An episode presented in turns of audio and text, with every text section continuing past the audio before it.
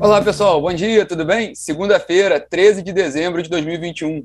Eu sou Rodrigo Polito e este Minuto Megawatt, com os assuntos importantes e os destaques da agenda do dia no mercado de energia.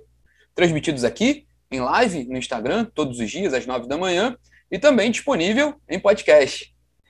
Bom, pessoal, essa segunda-feira ela está relativamente, relativamente tranquila.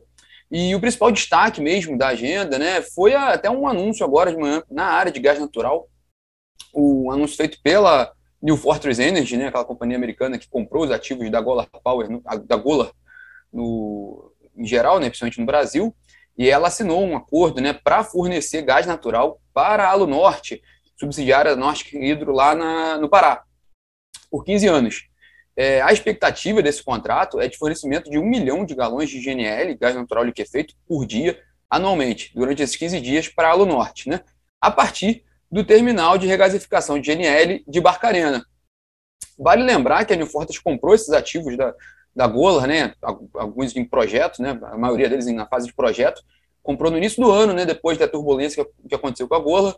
A New Fortress fez essa aquisição, ela entrou com, com bastante, bastante apetite no mercado brasileiro, adquiriu esses ativos da Golar, tem esse projeto do terminal de GNL de Barcarena, que vai, vai abastecer né, é, cumprir esse contrato ali de fornecimento de gás natural, mas também a New Fortress já tem um projeto, já, é, já comprou, já ganhou esse projeto, né, é, que venceu um leilão de energia de 2019, de uma termoelétrica a gás natural, a GNL, lá em Barcarena, acoplada ao terminal, com investimento da ordem de 1,5 bilhão de reais. Essa planta ela ganhou o leilão no leilão de 2019. É, mas a gente até acompanhando pela, pelo, pelo material do Ministério de Minas e Energia com relação a esse leilão que vai ter na semana que vem, esse leilão de reserva de capacidade, a New Fortress entra com dois projetos lá, né? Inscreveu dois projetos de, de regasificação de regasificação de GNL, né? Térmicas HN, perdão, térmicas a GNL lá em Barcarena, dois novos projetos nesse leilão da semana que vem, no dia 21 de dezembro somando cerca de 1 giga de capacidade, pouco mais de 1 gigawatt de capacidade. É, é interessante né, essa, movimentação da New Fortress, ela vem na, em todo um, um, um, um, amplo movimento de abertura do mercado de gás natural do país, pelo novo mercado de gás, um, movimento que a gente acompanhou ao longo do ano passado, ao longo desse ano, né, por meio de, de mudanças na legislação, por meio de processos estaduais, né, para a criação de um mercado livre e também por desinvestimentos da Petrobras. Bom, é, esse é um dos passos, né, um dos principais players que tem entrado no mercado brasileiro, a New Fortress Energy. Mas vale, falando sobre o leilão de semana que vem, vale lembrar que a gente tem uma matéria na plataforma recente agora sobre as perspectivas para esse leilão.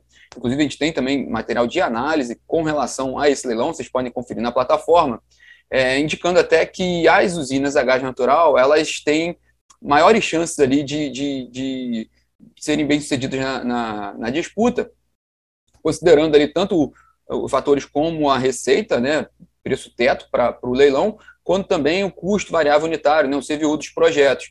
Por exemplo, se a gente pegar as usinas a óleo, né, elas têm uma, uma certa dificuldade com o CVU e as plantas a carvão têm uma dificuldade grande de se encaixarem naquele preço teto. Então, tem material completo sobre essa análise lá na plataforma também, na parte de análise. E vale, vale a gente ver como é que vai ser esse leilão na semana que vem. Até porque também, é, leilão pode acontecer de tudo, né?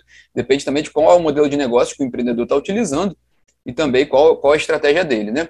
Mas fica, fica aí esse, esse aviso sobre tanto a matéria, está publicada na plataforma, quanto a análise com relação a esse leilão da terça-feira que vem, dia 21 de dezembro, talvez um dos principais leilões de energia desse ano. Bom, hoje ainda, nessa segunda-feira, a Petrobras faz um, um encontro na Firjan, né, na Federação da, das Indústrias do, do Rio de Janeiro, é, sobre o seu plano de negócios. Aquele plano de negócios que a gente comentou aqui, né, o novo plano de negócios, plano estratégico da empresa, do período de 2022 a 2026, em que ela prevê investir 68 bilhões de dólares nesse período, e que também prevê vender ativos na ordem de 15 bilhões a 25 bilhões de dólares, e chegar a, a 2026 com uma produção total de óleo e gás na casa de 3,2 milhões de barris de óleo equivalente por dia, ou se considerar só a produção de petróleo, né, é, 2,6 milhões de barris diários de petróleo em 2026.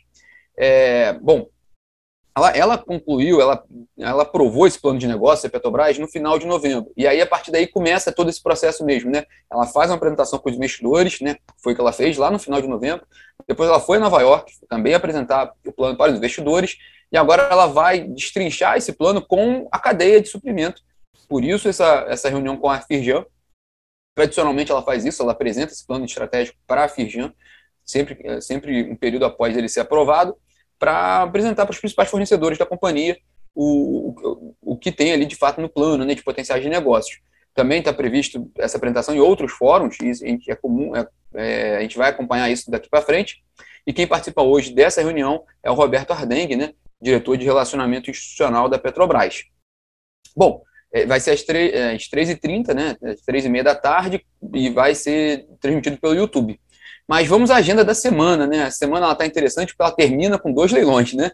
É, amanhã, na terça-feira, tem a reunião da ANEL, reunião ordinária da diretoria da ANEL, tem uma pauta bem interessante, e amanhã a gente destaca um, um pouco mais sobre ela, mas vale lembrar que, ele, que vai ter uma definição, pode ter uma, uma definição sobre a resolução relativa à segurança cibernética no setor elétrico, um tema que cresceu muito ali de, de importância ao longo desse ano, né? Foi um tema bem, bem discutido e bem preocupante, até por eventos que ocorreram dentro do setor e também possibilidade de abertura ali de consulta pública para discutir o orçamento da CDE, da Conta de Desenvolvimento Energético de 2022.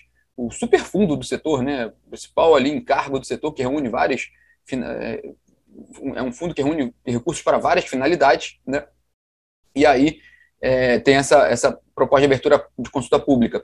Lembrando que, a, que o orçamento da CDE para esse ano de 2021 foi de 24 bilhões de reais mas o que foi mesmo para a tarifa dos consumidores, o que foi aprovado pela ANEL, ficou em 19,5 bilhões de reais. Vamos ver o é que, que, vai, que, que pode vir ali de proposta da ANEL para discussão de CDE para 2022. Lembrando que se de fato avançar a privatização da Eletrobras, vai já tem uma previsão de 30 bilhões de recursos ali dessa operação para a CDE, e sendo já 5 bilhões no ano que vem, então já deve dar uma, uma aliviada na CDE no ano que vem, caso essa privatização da Eletrobras se concretize ali entre abril e maio do ano que vem, que é, o, que é a previsão oficial, tanto da Eletrobras quanto do governo. É, na quarta-feira, falando de Eletrobras, é isso, né? Na quarta-feira tá, é, tá, está prevista essa sessão do Tribunal de Contas da União, né? No, no, uma julga, um julgamento de vários processos, né? Entre eles foi incluído na pauta novamente o processo relativo ali à privatização da Eletrobras, é, aquela, é aquele processo que trata ali dos valores, né? Que, que o CNP aprovou tanto de bônus de outorga previsto de pagamento para a União, quanto de valor a ser pago para a CDE, e, e, e toda, todo, todo o cálculo feito pelo CNPE, o, a projeção de preço futuro de energia para as novas concessões, porque quem adquiria a, a, a, a quando, houver, quando houver a privatização da Eletrobras, aquelas usinas que são é, que funcionam sob regime de cotas, elas vão passar a ser descotizadas, né? Passam por, esse, por essa nova Eletrobras privada com um novo contrato de concessão de 30 anos, né? Então, todo esse, todo esse cálculo, toda essa, toda essa engenharia precisa ser carimbada ali pelo TCU, né? Precisa do aval do TCU. E essa, esse é o principal ponto dessa, dessa reunião de quarta-feira. Então, muita atenção com relação a essa reunião na quarta-feira, porque pode ser, se houver uma definição positiva, já, já o, o governo já vira o ano com talvez o principal obstáculo superado para fazer a privatização da Eletrobras no ano que vem. Então vamos aguardar. E na sexta-feira, como a gente disse aqui no início do nosso bate-papo, a gente vai ter dois leilões de, de, de, energia, quer dizer, um na área de energia, um na área de petróleo e gás. É, vai, vamos, vai ser o segundo leilão de linha de transmissão da ANEEL, com investimentos ali, projetos que prevêem investimentos de quase 3 bilhões de reais, e é um setor que tem sido muito bem sucedido nos leilões de transmissão. A gente tem acompanhado uma forte disputa entre os, entre os agentes. Praticamente nenhum lote termina sem negociação. Então, vamos acompanhar como é que vai ser esse, esse leilão. Na semana passada, teve a, o, a, o encontro da Engie com investidores e os executivos da Engie manifestaram interesse em participar desse leilão. Os tradicionais investidores do setor elétrico também estão, estão apostando suas fichas nesse leilão. A própria Taesa também. Então, é, vamos aguardar como é que vai ser esse leilão de sexta-feira de transmissão. E também, na sexta-feira, tem a segunda rodada do excedente da sessão onerosa, né, o segundo leilão ali dos excedentes da sessão onerosa, das áreas, aí na área de petróleo e gás, das áreas de Sépia e Atapu, no pré-sal da Bacia de Santos. E essas duas áreas têm potencial ali de investimento de 200 bilhões de reais. Então também é um leilão importante, até também para ver né, como é que está é que tá a temperatura ali do mercado né, das grandes petroleiras com relação a um leilão desse porte, né, nesse momento ali de transição energética, de recuperação do mercado de, de óleo e gás, depois desse, dessa paulada que foi a pandemia para a indústria de petróleo, né, principalmente na parte da demanda. Né? Então a gente acompanha também na sexta-feira, é a pedida da sexta-feira, esses dois leilões. Bom, e para fechar aqui, né, para o que vale a pena a gente ficar de olho nessa semana? Como a gente falou, os desdobramentos da privatização da Eletrobras, né? Qualquer movimentação nesse sentido é importante a te acompanhar, porque na semana passada, se vocês se lembrarem, também estava prevista essa votação e faltando meia hora para o início do julgamento no TCU, uh, ah, foi retirado de pauta o processo para mais deliberações. Quer dizer, então tudo pode acontecer, né? É um assunto muito complexo, muito polêmico, então vale a pena gente acompanhar de perto os detalhes do, da privatização da Eletrobras. E também acompanhar aquela movimentação que a gente tem aguardado para a publicação da medida provisória, né, que vai tratar do, do dos empréstimos, né, da, da, da, construção ali, né, do empréstimo, do novo empréstimo para o setor elétrico, que vai ser feito pela CCE, né, Câmara de Comercialização de Energia Elétrica, com, com, com um sindicato de bancos, né, liderado pelo, coordenado pelo BNDES, os recursos entram no caixa das distribuidoras, e aí vai ser pago pelos consumidores ao longo dos próximos anos. É, as informações, inclusive na semana passada o Valor Econômico informou que, que o texto já está pronto, falta mesmo a questão da publicação, né? Então a gente vai aguardar para ver esse desfecho dessa da MP, também é importante para o setor, para o mercado de energia, que essa MP saia esse ano também, que é uma sinalização importante, e também o que, que vai estar tá ali, né? A composição da MP, por, por ser uma medida provisória, sempre é, é importante prestar atenção se pode ter alguma coisa diferente ou alguma coisa inovadora ali que não estava prevista, então vale a pena acompanhar. E também, a partir dali, depois da MP, tem todo o processo no Congresso, né? Então vale a pena também a gente acompanhar esse processo todo. Bom, esses são os destaques dessa semana. A semana ainda continua bem movimentada, né? E vamos ver como é que vai ser, como é que vão ser esses leilões na sexta-feira. Mas até lá tem bastante coisa pela frente para a gente conversar por aqui. Bom, pessoal, tenham todos uma ótima segunda-feira e uma ótima semana. Tchau, tchau.